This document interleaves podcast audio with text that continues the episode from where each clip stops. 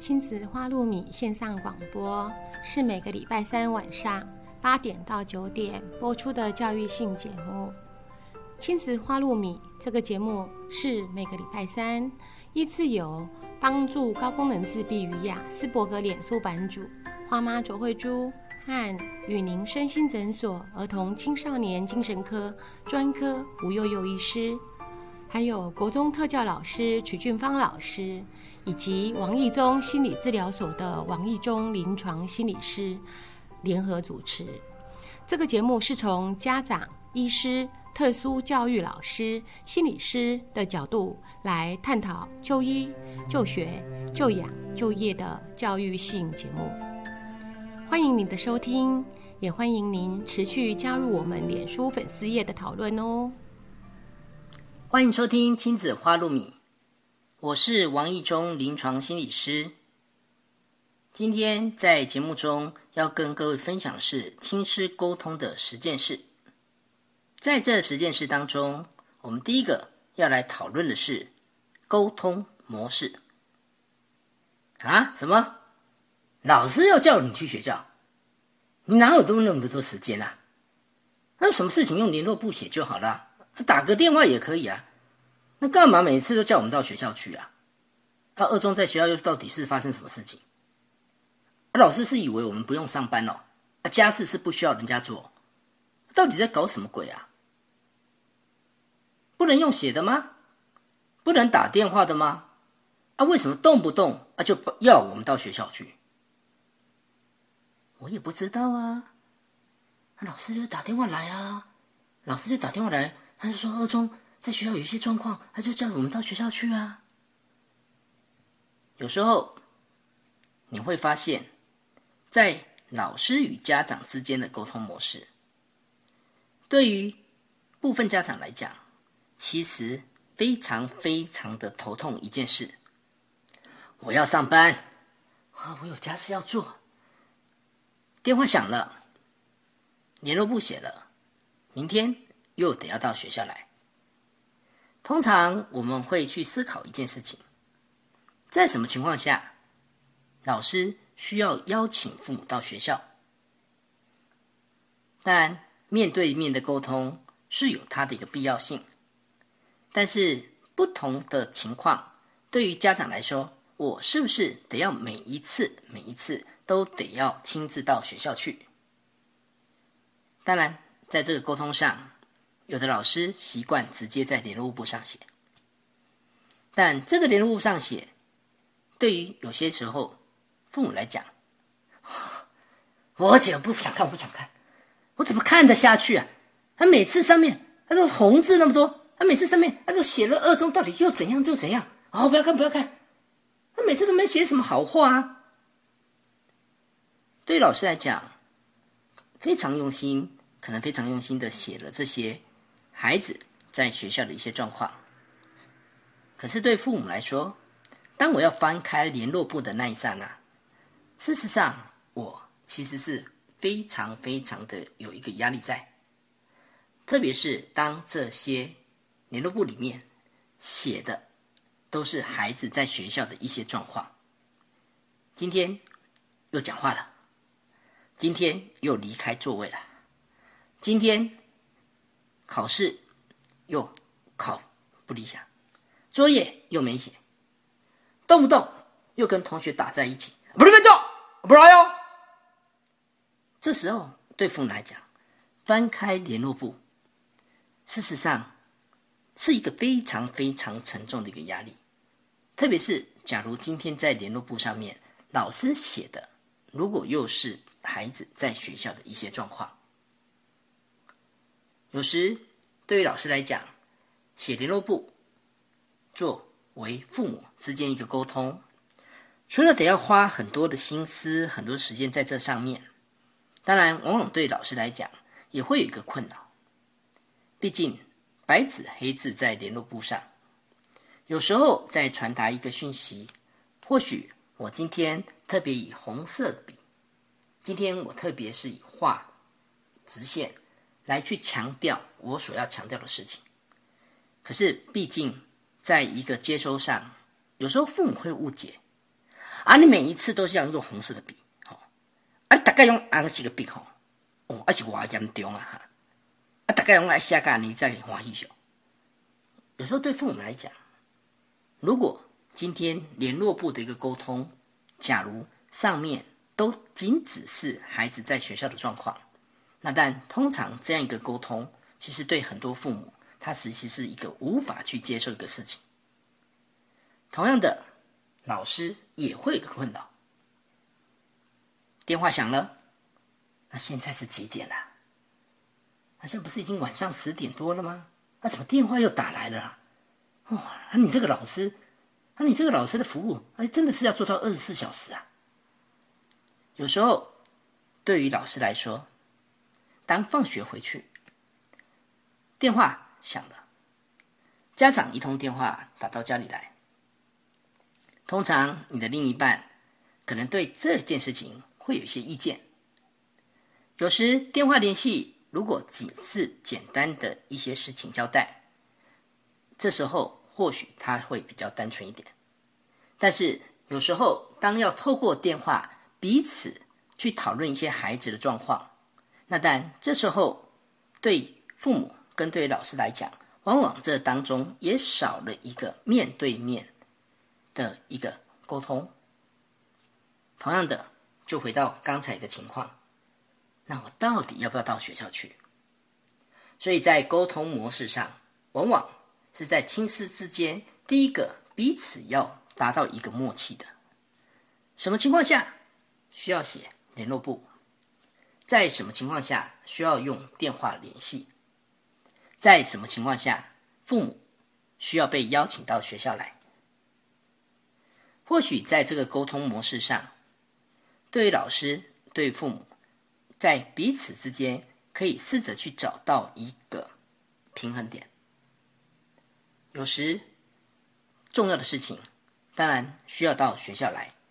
这时候，通常会建议老师一件事情：在整个亲师沟通上，如果在现场，假如能够邀请除了导师之外，还能够邀请资源班的老师共同参与，这时候有导师、有资源班老师，还有家长，或许在这样一个平台上来进行一个面对面的一个沟通，也许在这个当中会有它的一个成效在。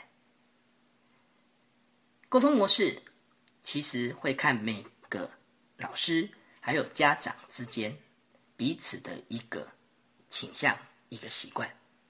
所以，对父母来讲，如果你认为你比较试着想要的一个方式是，那老师或许我们可以把要讨论的事情，也许可以在联络簿上面先交代清楚。必要的时候，我们或许可以电话先讨论。假如今天真的需要导师、志愿班老师，甚至于家长亲自到学校来，那或许在这个部分你。可以很清楚去表达你的一个期待沟通的一个方法。同样的，对老师来说，当今天我们试着想要做联络部去做一个讨论，当然联络部这件事情，我们在待会的后段也会特别来去强调有关联络部怎么去进行。同样的，在整个电话联系上，或许老师也可以去思考一个点。哪些家长，他因为工作时间的关系，比较适合是电话之间的一个沟通？哪些家长在时间上的弹性其实是比较大？通常在这样一个沟通模式，当然对于老师来讲也会遇到一个困扰。有时放学了，对于父母来学校接小孩，在这个放学的过程中，当然对于妈妈对于爸爸来讲，好不容易这时候遇到了老师了，所以往往在这样一个放学的过程里面，其实对于父母来讲，我其实还是有很多的话想要借由这个时候来跟老师做一个讨论。可是毕竟在这种时间点，有的老师也可能急着想要回去接自己的小孩，有的老师这时候在课后放学后。还有一些事物或许需要去进行，所以当今天我如果试着想要在放学后来接小孩子的一个时间点，同时跟老师去做一个讨论，那或许在这当中，以父母来讲，也许可以试着先询问老师的一个情况。如果时间单纯，如果这个时间点 OK，那但或许这是一个沟通的模式。所以，亲师沟通的实践是第一点，沟通模式到底是要采取联络部，采取电话联系，还是到校面对面沟通？我想这是亲师之间可以去思考的第一个点。第二件事情，往往在亲师沟通有一个比较大的冲突，主要是在一个诊断，或是有关一个诊断所带来一个可能的一个所谓的标签。往往在这里会有几个情形，就如同有些孩子在家里说话，来到学校不说话，这样孩子通常在选择性缄默症的孩子往往会发现。所以，当今天对于老师来讲，发现孩子来到学校可能一句话都不说，或说话的音量很微弱。当我现在试着想要跟妈妈谈，妈妈，你们家小美在学校都不开口哎，都很安静哎，你要不要试着试着看看她在家里的情况，也跟在学校一样吗？老师，你在开玩笑哎？那个小美哦，我回家话可多的是哦。哦，他爸爸哦，常常叫他哎，你们点点吼，你们安静吼。话这么多啊，爸爸才刚下班吼。哦，你搞位搞位，我就搞位搞搞诶，那个点点吼。所以你怎么说他在在学校不说话？哦，那在家里话很多很多呢。我在想哦，老师啊，是不是学校吼你你教教的关系呀？我我们家小美不可能会有问题的啦，嘿，怎么可能会不说话？嘿，那我在想哦，可能是真的在学校啦，可能老师你可以再回想一下哦，你自己在那个教的部分哦，是不是可以再调整啊？嘿，拍谁拍谁，是可不可以再调整这样？有些孩子的问题其实会有一些情境上的一个差异，有时对于老师来说，今天孩子在学校。不说话，但是对于父母来讲，孩子在家里哦，这话可多的很哦。往往在这个过程中，其实诊断，其实孩子的一个就诊，往往这时候是在亲师之间的一个拉扯。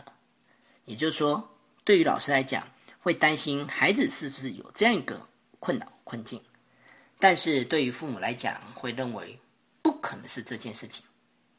同样的一件事情，有时候老师在学校可能发现这个孩子的整个行为表现非常非常的像。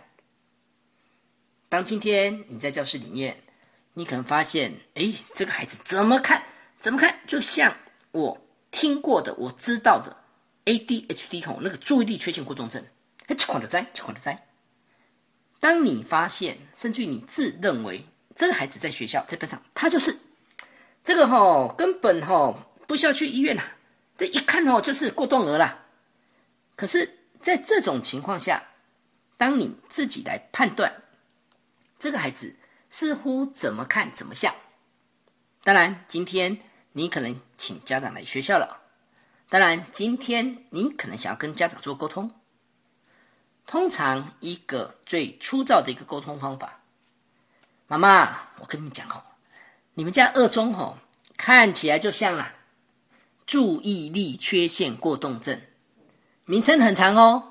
我跟你讲，就是我们以前讲的过动儿啦，现在哦蛮专业的嘞，叫做 ADHD 啦。好啊，妈妈，我真的要跟你讲哦，哦，这个问题哈，一般哦是要到医院的哦，啊，有的哈需要到儿童心智科去啦。嗯，啊，心智科，哦，妈妈你不知道，那就是儿童精神科啦。啊，就是怕你不去啦。啊，其实吼都是精神科医师在看的啦。而且有的孩子哦，这样孩子有的听说要吃药哦。哎，所以妈妈，我真的告诉你哦，现在我好心的告诉你哦，你看看哦，你要不要带孩子到医院去吼，看看他到底是不是注意力缺陷过动症吼？那看看哦，他是不是到底该吃药？通常这样一个太过于直接、太过于直接的一个论断，我想对于任何父母来讲，在第一时间一定是不能接受。所以在这个时候，只要身为家长，爸爸妈妈只要一句话问向老师：“啊，拜托也好，啊，咱舅公也好，啊，你是医生还是老师啊？”通常在诊断上，往往在医疗的部分，主要由医生来下这个判断。同样的，在特教。则试着由健辅会的健辅委员来针对这些孩子给予一个所谓的特教的一个诊断。所以在这个时候，非常非常建议各位，特别是当今天你我是老师的时候，当你发现孩子其实在整个行为举止，当你观察他似乎有些表现跟你过去所接收到的讯息，有些孩子非常非常接近，在这里。真的会提醒老师一件事情：诊断不建议这时候由你来说，毕竟孩子还没有就诊。所以当诊断没有说孩子是不是需要接受药物的辅助，通常在这时候也不建议由老师来提。所以在这当中，一个比较再进一步稍微做一个调整的一个沟通方式，好。当老师第一次跟家长沟通踢到铁板，这时候对于老师来讲，可能进行第二次的沟通。妈妈，我跟你们讲哦，你们家二中哦，上课就是走来走去啦，上课吼都是一直在讲话，吼，一直这样子，一直动，那我的课吼都上不下去啊，其他同学受影响吼，所以妈妈吼，我真的会建议你吼。是不是带着二中吼到医院去评估吼啊，看看他哪些地方吼。可以改善的哈啊，看看他哪些地方哈可以被帮忙的。或许你觉得，这样一说哈，可能还不错哦。哎，老师，我现在可能没有讲病了呢，我现在可能也没有跟家长说要吃药喽。可是，在这样一个沟通过程里面，事实上对家长一个很无奈、很无力的地方是，当你一直告诉我，孩子在学校今天。又讲话了，孩子今天在学校又离开座位了。当你每一次、每一次，特别是告诉我，哎，你可能回家多注意。事实上，很多父母的一个无奈无力的地方是，啊，我等起别去注意下面啊，哎，恭维在教室来的恭维好，哎，给我等起注意是不注意下，啊，是不注意有注意啊，是我们注意构音有没有清楚啊？啊，他在学校讲话，啊，你就想办法让他安静嘛。啊不，你一直告诉我们做父母的吼，啊回家多注意，啊那啊拜托吼啊舅母们吼啊我是要注意什么？往往这样子一个沟通，事实上对于父母来讲，其实是一个非常无力，甚至于非常无奈，甚至于不愿意想要去听到的一个说法。有时候对于家长来讲，甚至于会直接问老师你一件事情，那老师。以你哈这么多年来的教学经验哈，啊，对于那种爱说话的孩子哈，啊，通常你都怎么做？那，你都怎么做哈，才让他安静下来？好，可以让他安静下来。所以，对于诊断，对于诊断，在这里非常建议，非常建议老师一件事情：我们如果再把这样一个沟通再稍微做一个调整，做一个修饰，妈妈，二中在学校吼。一直在讲话，二中在学校上课，一直走来走去，一直动来动去。我试着在旁边帮他安排我们班上比较稳定的同学，啊，我试着上课，一直把他叫出来。我试着上课让他有些参与，我甚至于上课一直走在他的附近。可是我试着这样的方式，哈，两个礼拜，我发现效果很有限。我在想。是不是妈妈？你可以拨个时间带二中到医院，试着去评估看看二中的优势能力在哪里。那同样，二中有哪些部分它是可以需要再改善的部分？亲子沟通，如果老师可以很清楚的让家长了解，我在教育现场，我在教学现场，我在班级现场，当这个时候我做了哪些努力？但是这些努力我试了，我试了，可是接下来似乎看不到这样一个效果。通常这时候老师可以做的一件事情是所谓的转介。一般我们对于转介的一个想法，当这个专业能力已经超出于我的范围的时候，那我势必得要做一个所谓的一个转介的一个动作。这是在亲师沟通的第二件事情，有关诊断，有关孩子诊断所带来的一个标签。第三件事情，我们要来谈的是有关药物，特别是对于 ADHD 在服用药物这件事情，往往是亲师之间主要的一个冲突点。服药，不服药，特别是对于 ADHD 的孩子来讲，面对利他能，面对专师达，这时候或许我们可以试着这样子来看。利他人，专师大，往往是父母不爱，老师期待，孩子吃起来无奈。为什么父母不爱呢？对于父母本身来讲，当孩子服用了药物，往往第一个面对的是孩子因为药物所带来的副作用。如果以利他人最常见的一个食欲降低这件事情来讲，这时候对于妈妈来说，特别是对于妈妈来说，哎，老师，那这还得了？嘿，啊，我们家二中吼，二中吼，他平常平常这样动来动去吼，那个三三散吼，三高三高吼，啊，他中午又不太睡，啊，现在吼那个药吃了之后吼，又常常抱怨吃不下饭，不行啊，不行啊，啊，这样子吃下去吼，那不是会影响他的发展发育吗？往往这样一个想法，在父母的心里。往往会导致对父母来讲，对于药物的一个却步。同样的，对于孩子来讲，服药了有一些抱怨。同样的，对于父母来讲，今天比如说以利他能，它的作用时间约三到四个小时，是一个短效的药。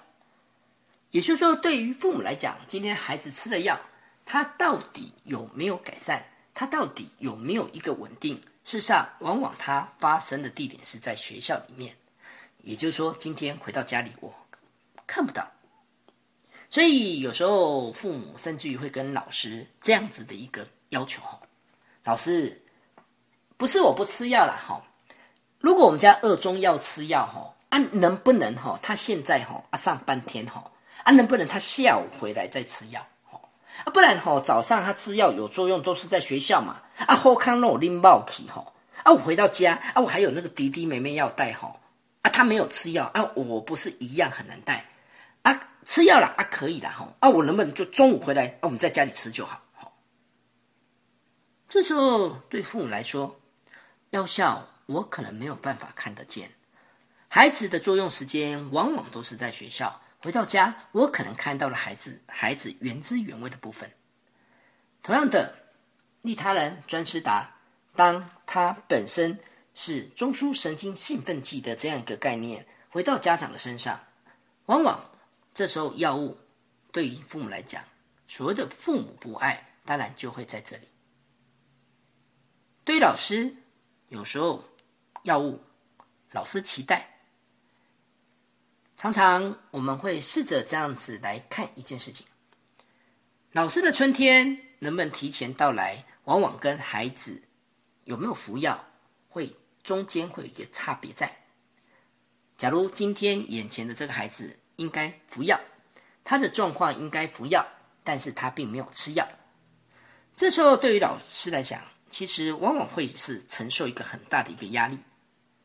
特别是当今天面对 ADHD 在班上的一个状况，他该服药不服药？他难道变成是我老师？那变成我老师得要来吃药？只是孩子吃的是兴奋剂，利他能专吃的，那我可能只要吃抗焦虑、抗忧郁。所以对于老师的立场来讲，我一个人得要面对二三十个同学。所以为什么普遍对于第一线的老师期待孩子服药？甚至于对于药物有一个比较高的一个期待，往往这是一个很现实的一个存在。同样的，对于孩子来说，吃药的一个无奈。当今天我该吃药，结果我没有服药，往往我的注意力出了状况，往往我的学习表现打了折扣，往往我的自尊心往往掉下来。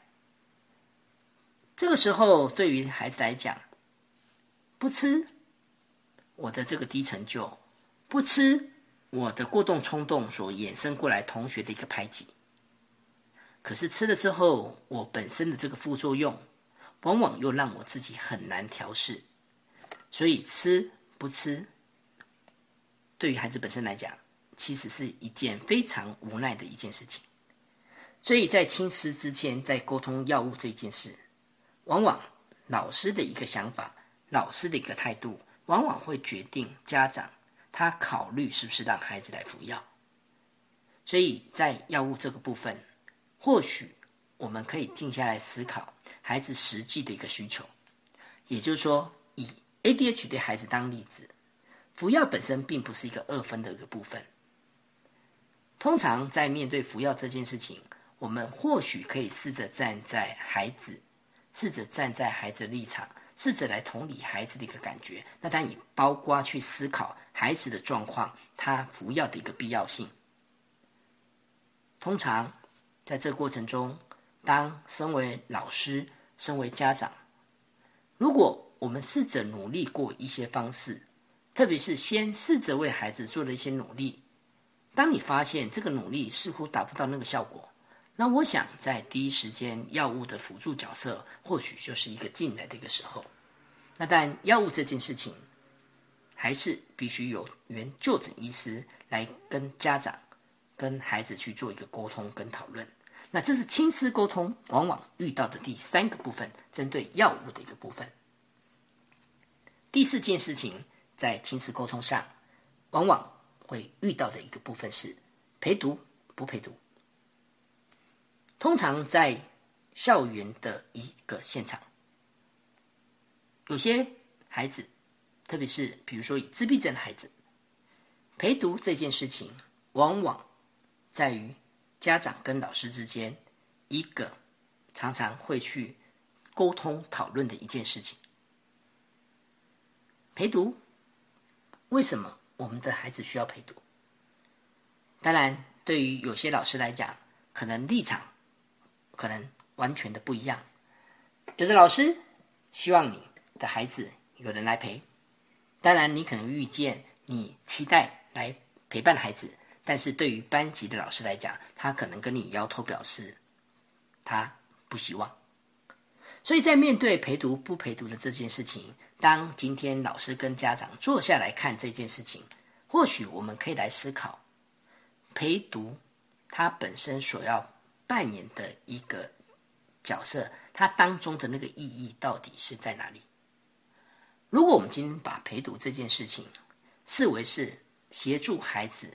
他可以来逐渐的适应，在班上，在班上融合进入我们班上学习的一个过程。那或许在这个陪陪读不陪读的考量上，其实是可以一个思考讨论的一个点。好，今天另外一个会遇到一个状况，那到底是需要由谁来陪？通常以老师的立场来讲，如果今天陪读的角色，假如是属于编制的。教师助理员，通常这时候对老师来讲，或许在整个沟通上，跟教师助理员的整个沟通上，其实可能会比较一个顺畅。有时候老师面对的是家长陪读，有时候老师面对的是家长所委托的家教老师来做陪读。当然，有时候也会有我们的。外籍帮佣伙伴来做所谓的陪读，所以在这当中，谁陪，往往也影响到孩子本身，他在跟这些陪读者之间的一个关系，连带的他在教室里面表现也会一个不一样。通常开始进入陪读，一开始，我们可能马上得要同期去思考，同时来思考，那陪读什么时候结束？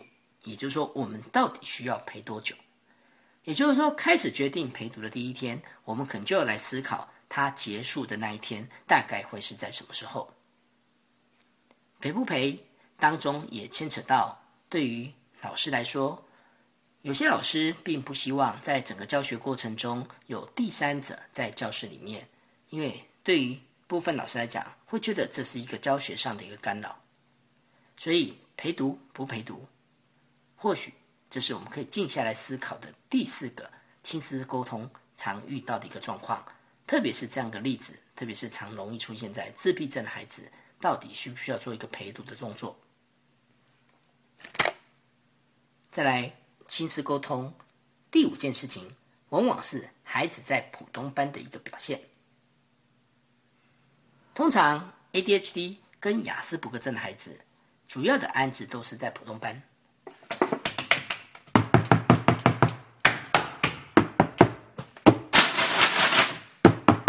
王二中，你在干嘛？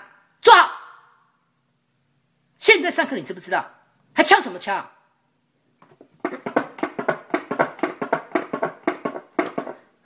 王二中，你是没听清楚是不是？我跟你讲了多少遍，你还在给我摇椅子？有时孩子在教室里面的一个状况，特别是像以 ADHD 来讲，哎，我在教室里面，在课堂上，我可能开始对老师的教学有些干扰。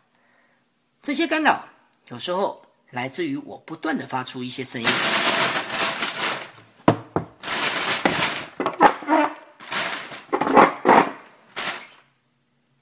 这些声音的干扰，对于老师来讲，往往在教学上是一个明显的一个妨碍。有的老师受不了孩子动不动就开始出现这样的一个声音在，当然有的老师也受不了。老师，我我我我，老师问我，老师你问我，好，你说，我刚才问什么？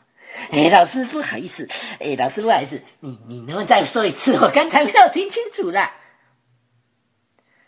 有时候，老师对于孩子这种突然间的一个冲动，突然间的一个打断，以你说话的一个方式，往往孩子在教室里面的这些干扰的一个部分，这时候对于老师来讲，会开始去思考一件事情：孩子在教室里面的这些表现，我到底该怎么来跟家长谈？我到底该不该让家长知道孩子在学校的这个状况？我到底该不该请家长来班上，就仔细来看看孩子上课状况到底是怎样？我到底要不要请家长考虑要不要让孩子来服药？甚至于我要不请家长干脆来普通班的时间可以再少一点？有些时间是不是需要到资源班去？特别是当孩子在学习上出现落后的时候，所以亲师沟通在这里。你会发现，孩子在普通班的一个表现，特别是像有些自闭症的孩子，或许在基本的学科能力普遍比较低落的一个情况下，有的老师甚至于会告诉你一件事情：“妈妈，你这样会不会浪费孩子的时间呐？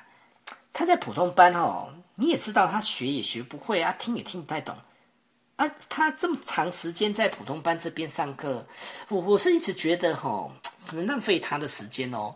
啊，你考虑吼，你要不要考虑让他，甚至就到特教班去了哈？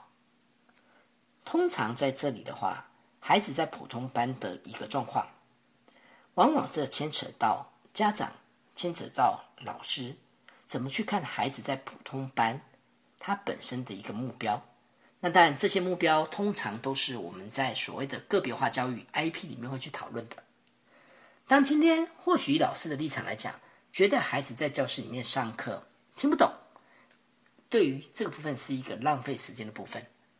可是对于父母来讲，或许我期待孩子在普通班的点，也许我期待的是他的一个社会情绪的部分，我期待孩子在学校。在普通班，他可以学会一些常规。我期待孩子在普通班，他可以接受一般同学语言上的一个刺激，甚至于他有一些行为上，他有一个示范。我也期待孩子在普通班，他是不是有一些人际上的一个互动？所以，孩子在普通班，他实际上希望达到了一个目标。我想，这是在亲师之间。第五件事情，我们必须要来做一个讨论的。再来，刚才提到一件事情，对有些孩子来讲，因为他的一个特殊教育的需求，所以往往当我今天安置在普通班之外，接下来我需要有一些时间会抽离或外加到所谓的资源班，在这当中，以爸爸妈妈的立场，或许这时候我们就得要静下来，花一些时间了解。通常资源班，它所进行的一个内容，它所进行的一个方向，甚至于包括资源班，它所提供的服务会是哪些内容在？有些孩子，他在整个接受资源班的服务是采取一个抽离式的。这个抽离是，有的孩子所抽离的可能是他的一般国语课、数学课，当然有些孩子。他本身可能有其他科目被抽离，所以对有些家长来讲，他可能会有一个疑惑：哎，老师啊，我们家二中吼啊，他国语课也到资源班啊，数学课也到资源班啊，这样子抽出来上课啊，他会不会？哎，我一直在想，会不会越拖吼啊，就拉得越大？哎，因为他毕竟在资源班学的吼，都是比较简单呢。啊，他原班都没上到，啊，这样会不会有一天吼，啊，他现在这样子啊，会不会有一天就国语数学就回不到原班来了？有时候父母来讲，对有些父母来讲，他其实是会去担心孩子，当他今天抽离的部分，当他特别是在一些主要的国语数学课抽离太多的时候，会不会去影响到？孩子实际在学习上的一个发展，当然有时候对父母来讲，老师啊，他课抽这么多出去吼，啊，当然啦，可能影响你在教室就少了一点了吼。可是这样好像不是很好呢。也就是说，在这当中，孩子到底是需要做抽离，还是需要做外加？也就是说，他的有一些课，不管是学业。不管说今天是一些社会情绪的课程，我是否需要用早自习来做外加？是否需要用午休来做外加？是否需要用课后来做外加？我抽课到底要抽哪些课？我的孩子在志愿班的时数大概需要到多少？要补救到底要补救什么？要加强到底要加强什么？通常这样子的一个内容。这样一个亲子沟通，往往适合进行的时间点，通常是在开学一个月之后，也就在一个月之后开始要进行 IEP 的这个前后。事实上，这是一个时间点，也就是当今天在开学后的一个月需要进行这个 IEP 个别化教育的一个讨论，通常在这个时间点上，以父母来讲，跟老师之间。我们就得试着需要对于一个孩子，如果他本身有一些特殊需求，他需要接受一些资源班的服务的话，那我到底是要抽离外加哪些课程？我资源班的时数，我需要补救，我需要加强的到底会是什么？这是亲师沟通的第六件事情，有关资源班的一些安置服务。第七件事情，往往来自于孩子的作业。特别是这件作业的事情，如果以 ADHD 的孩子来讲，通常以家长跟老师在整个沟通上会遇到的一件事情，但这是我们一般所谓的一个卡在协商。什么叫卡在协商？有些孩子功课可能常常有一顿没一顿，所以在这种情况下，当你今天该写的作业没写，对于有些老师来讲，那当然也这时候也火大了啊！既然你该写没写。那我就给你再给你罚写，好，你除了补写之外，你还是得要给我罚写，好，罚一遍、罚两遍、罚三遍，不管你罚了几遍，这些罚写它就像一个循环利息一样，不断的滚，不断的滚，不断的滚。可是各位，我们似乎忘记了一件事情：这些孩子本身在补写这件事情，本身我在还所谓原来刷卡金额这件事情，我可能已经有困难了。当今天我补写有困难，如果今天老师所采取的又像银行一样的一个循环利息开始来进行罚写，那当然，你就会发现，有的孩子甚至于到最后会进行一件事情，那我干脆宣布破产，我就干脆告诉你，哦，就是不会写啊，我干脆我说说以后就摆在你前面，我可能就摆烂了，我就是不写，反正我现在四年级升五年级，你也不会来跟我要回以前四年级的作业，所以在这作业之间，通常我们会来讨论几件事情，孩子本身到底需不需要作业的减量？到底需不需要作业的简化？什么情况下需要减量？通常，当今天的孩子本身他的注意力出的状况，当孩子今天本身他在精细动作上，在精细动作上，他可能有一些他的困难。也就说，当孩子在面对这些自己可能因为注意力，可能因为精细动作，导致他在作业书写上。没有办法达到我们的一个要求，这时候在整个过程中，我们会希望做的一个贴心的一个考量，其实是一个减量的考量。那也就是说，当同学可能今天写的是十题计算题，那或许对这个孩子来讲，他可以写的也许是打个七折七题，六折六题。另外，简化在什么情况下要进行简化？如果今天孩子本身在基本的认知能力、理解上，他如果本身不是那么理想，也就是说，当今天一张数学考卷，其中有五题计算、五题应用，但是对于孩子本身来讲，我面对应用题，我真的无法去理解上面到底在谈的是什么事情。那在这种情况下，作业简化的一个概念就会加进来，也就是说，我这时候原本的五题计算、五题。应用或许我会把它调整成十题都是计算，或者是八题计算两题应用。同样，刚才提到的补写跟罚写，有时候我们会试着这样子建议：该补该补的作业，孩子还是得需要去完成，因为毕竟这是他的一个责任。也就是你刷卡刷多少，很抱歉，你该补回来就得补回来。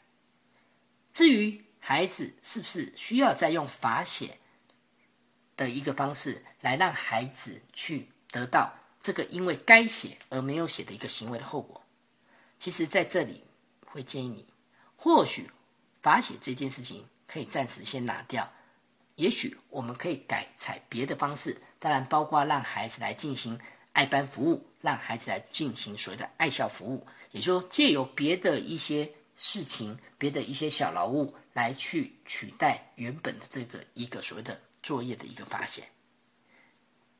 作业，这个是在亲子沟通我们常常遇到的第七件事情。另外，在亲子沟通会遇到的，特别是考试，这是第八件事情，有关考试的部分。孩子本身遇到考试，当今天一个孩子本身。很容易紧张，很容易焦虑，特别是当今天这个孩子是一个妥瑞症的孩子，有时候妥瑞症的孩子在面对一个压力的时候，他的 tick 本身出现的频率通常会来得很高，所以当今天孩子面对一个考试开始紧张焦虑的时候，开始在写字的时候，他的桌面可能开始 k i k 扣扣的时候，他可能不断的在考试的过程中。不断的开始出现一些 tick 的一个声音的反应，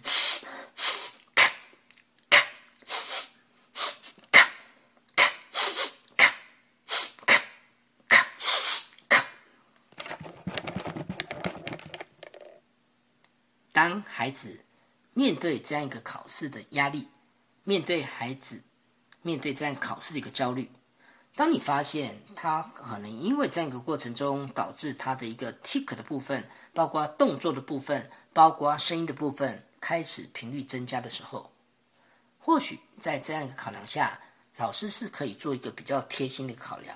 那在这样面对一个考试的过程中，我是不是在有些情境的选择上，可以让这些妥瑞的孩子来一个比较安静？比较一个单纯的一个考试的一个环境，当然也就是说，这时候的考试我可能不是在原班，我可能选择是在让他到资源班或者是到辅导室来。当然，这个部分也包括特殊需求的孩子，像 ADHD、雅斯伯格症或自闭症，我的考试到底是要在原班考，还是我的考试是要在资源班考？我是在原班考资源班的考卷，还是在资源班考原班的考卷？那这个都是在亲师之间可以再来做一个讨论的部分。同样的一件事情就是，那孩子的分数到底要怎么给？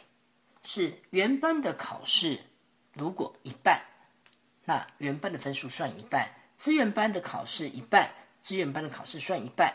那但这样子一个分数给，特别是在国中阶段，往往是对家长跟老师来讲，一个更需要、更需要花时间来去做一个讨论一个情形。同样，在这边有一个提醒：有时候对孩子本身来讲，我今天可能是一个小学六年级的一个孩子。当我前五年，我前五年在本身国语、数学科可能考试往往不是那么的理想。可是当我今天哎发现六年级哇，我的数学进步了呢！哦，哥哥你好厉害哦！哦，数学现在都九十几分呢。可是这时候我们必须静下来思考。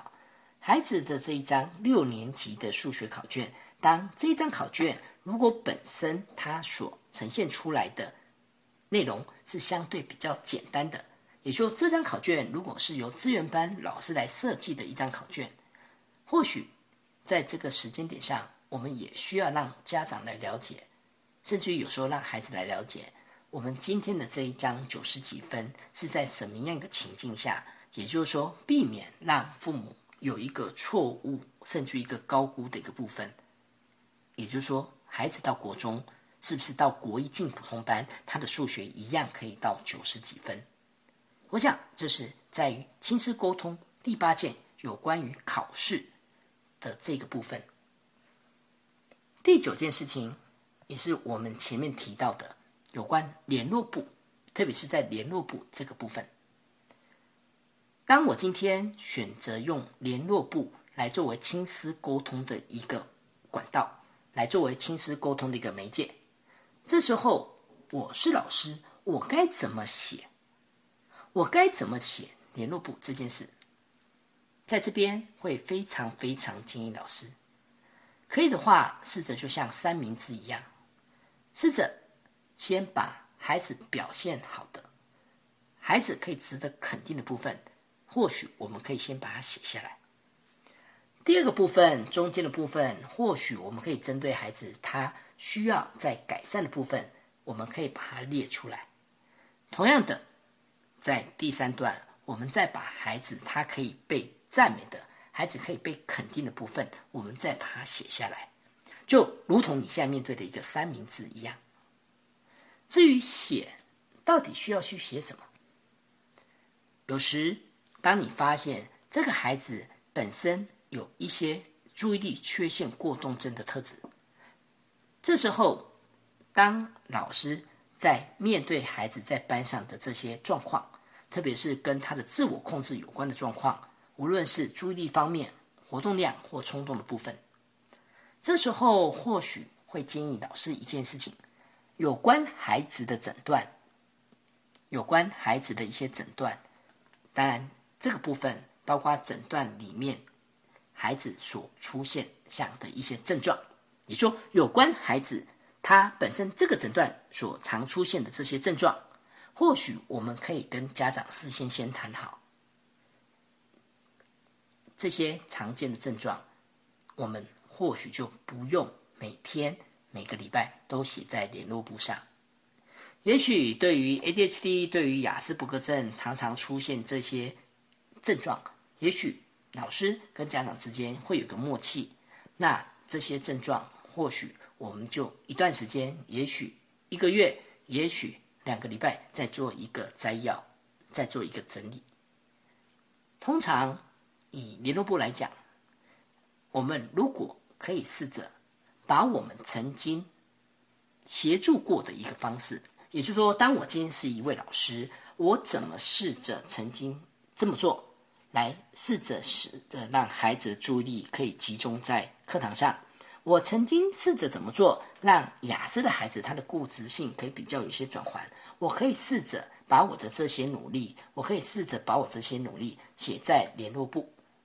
这个联络部部分至少让观看的爸爸妈妈，让看联络部的爸爸妈妈可以很清楚的了解，其实我是一位老师，我对于孩子在教室里面的这些状况，我曾经做了哪些努力？那当然也包括对于父母来讲，他也可以试着，也可以试着在这方面来进行这些努力。这是在亲子沟通的第九件事情，有关联络部。第十件事情，在情史沟通上常常被讨论到的，其实就是卫教宣导这件事情。第一个部分，当我的孩子本身是雅斯伯格症的孩子，当我的孩子是注意力缺陷过动症的孩子，这时候老师在教室，我到底该不该，到底需不需要跟全班的同学来进行所谓的卫教宣导？我到底该不该说？这样子的该不该说？或许我们可以先来思考一件事情：我们到底想要说什么？其实，面对卫教宣导这件事情，本身说这个是必要的，但是重点会是着重一件事情：我们到底到底是要说什么？通常对于有些疾病的部分。如果比较外显的一个部分，或许当我们今天去谈论疾病，特别是面对班上一般的孩子来去让孩子了解这些疾病，或许本身会比较单纯。也就是说，当今天我的孩子如果是肢体障碍很明显的脑性麻痹的孩子，或许说今天我的孩子是在智能发展上比较明显出现障碍的唐氏症唐宝宝的孩子。或者说，今天班上的同学他本身是听障、视障，或者是说，今天班上的同学本身有些癫痫的问题，那需要由同学特别去留意这个孩子的安危。或许这时候来谈疾病本身这件事情，就相对会比较单纯一点。可是反过来，当今天孩子是整个他的问题呈现是比较模糊的部分。比如说雅思伯格症，比如说注意力缺陷过动症，甚至于所谓的孩子的一个妥瑞氏症，我到底需不需要跟全班的孩子去讲这个疾病？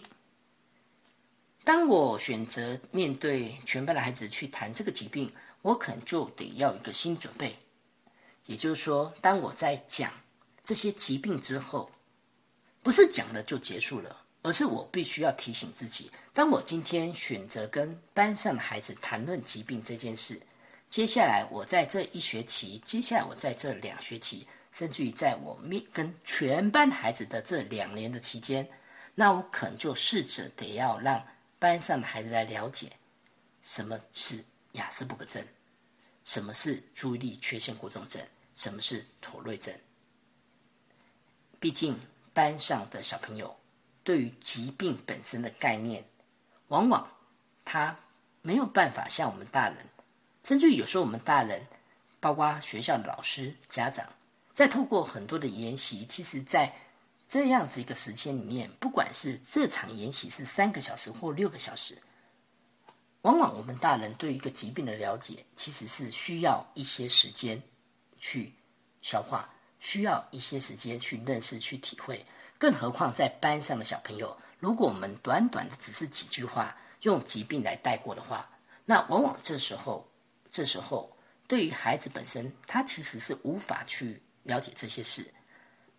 而且在这边必须要提醒一件事情：，假如今天我是老师，如果今天我真的很想，甚至我认为有需要跟班上同学来解释、来说明。今天王二中到底是怎么一回事？因为毕竟同学会问今天小美到底是怎么一回事。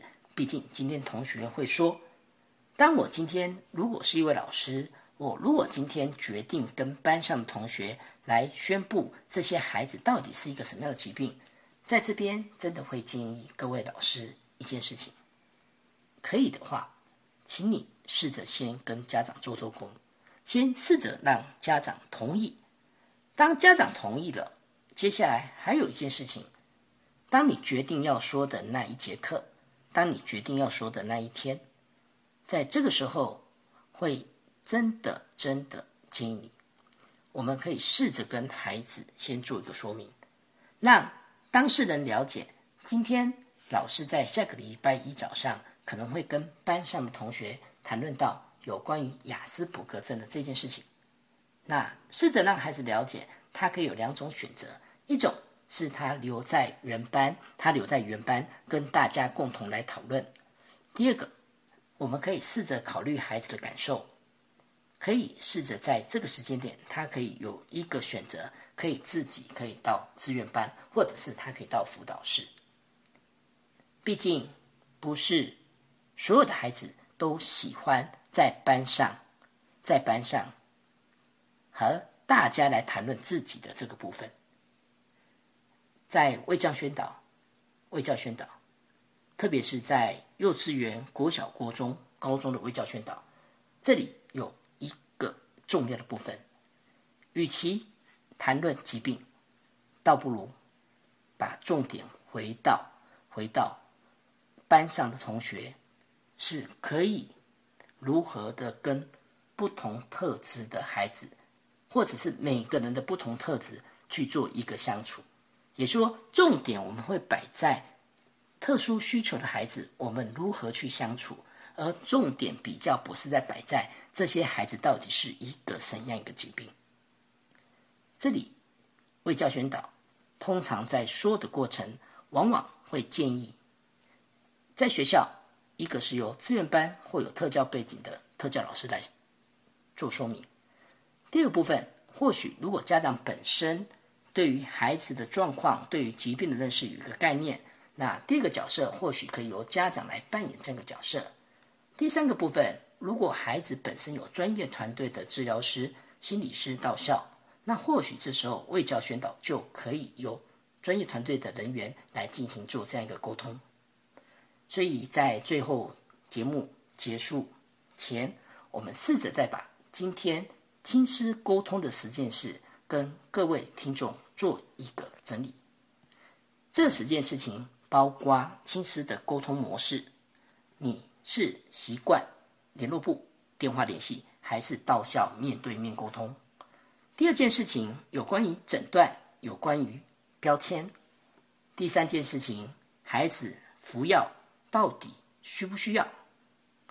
第四件亲师沟通的部分，主要着重在陪读不陪读。同样的，第五件，孩子在普通班他的一个表现以及我们的期待。另外。在第六件事情，有关资源班他所提供的一个服务内容。第七件，对于孩子在作业上到底是要减量还是简化，到底需不需要补写或罚写？另外，第八件亲子沟通有关考试的部分，到底在原班考、资源班考怎么考，分数如何给？以及第九件联络部，以及到第十件未教宣导。感谢您的收听。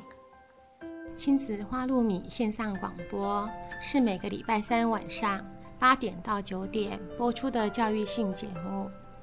亲子花露米这个节目是每个礼拜三依次由帮助高功能自闭与雅斯伯格脸书版主花妈卓慧珠和雨宁身心诊所儿童青少年精神科专科吴幼幼医师，还有国中特教老师曲俊芳老师。以及王义中心理治疗所的王义中临床心理师联合主持。这个节目是从家长、医师、特殊教育老师、心理师的角度来探讨就医、就学、就养、就业的教育性节目。欢迎您的收听，也欢迎您持续加入我们脸书粉丝页的讨论哦。